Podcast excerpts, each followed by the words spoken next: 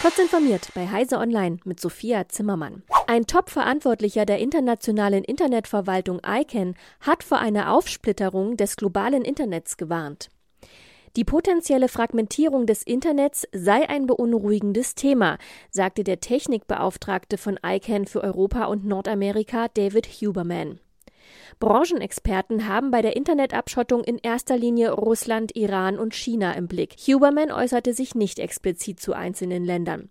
Es handele sich um autoritäre Regierungen, die ihre Menschen kontrollieren wollten, sagte er lediglich. Eine Fehlermeldung des Microsoft Defender unter Windows 11 irritiert viele Nutzerinnen und Nutzer. Das Windows 11 Sicherheitscenter zeigt an, der Schutz durch die lokale Sicherheitsautorität ist deaktiviert. Ihr Gerät ist möglicherweise anfällig. Auch nach Aktivierung und Systemneustart bleibt diese Warnung erhalten. Microsoft hat das fehlerhafte Verhalten nun bestätigt.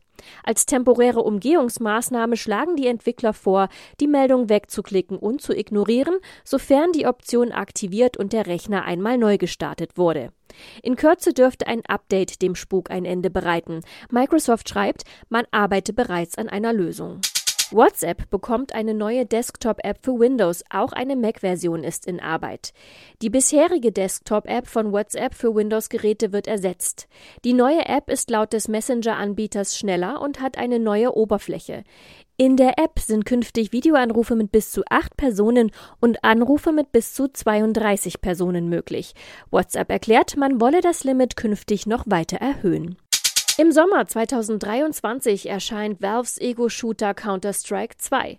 Valve verspricht nichts weniger als den größten technischen Sprung in der Geschichte von Counter-Strike mit einer Garantie für neue Features und Updates über die nächsten Jahre. Counter-Strike 2 wird ein kostenloses Upgrade für Counter-Strike Global Offensive, das mit einem Wechsel des technischen Unterbaus erscheint. Valve wechselt von der eigenen Source Engine auf Source 2, das etwa auch schon Dota 2 oder der VR-Shooter Half-Life Alyx verwenden. Diese und weitere aktuelle Nachrichten finden Sie ausführlich auf heise.de.